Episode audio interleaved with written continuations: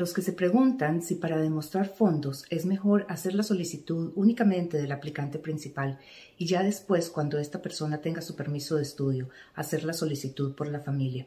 Lo que deben tener en cuenta es que no importa en qué momento se incluya la familia, de todas maneras tenemos que demostrar la totalidad de los fondos. ¿A qué me refiero con esto? Un año de estudio en Canadá debe costar en promedio 17 mil dólares. Si viene una persona sola a estudiar, tenemos que demostrar alrededor de 30 mil, que corresponden a 17 mil de estudios, 10 mil de sostenimiento y 3 mil de los tiquetes aéreos y del proceso de asentamiento. Si tenemos además esposo y un hijo, por ejemplo, o un cónyuge y un hijo, vamos a estar hablando de alrededor de unos 37 mil dólares. Subámoslo a 40 para redondear la cifra.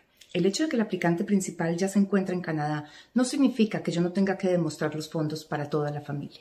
De todas maneras, voy a tener que demostrar los 40 mil que hubiera tenido que demostrar desde el principio. Muchas veces es más fácil cumplir con los requisitos una sola vez y desde el principio que tener que entrar a ver cómo se cubren esos huecos que hemos dejado al tratar de hacer las cosas de una manera fácil pero no segura.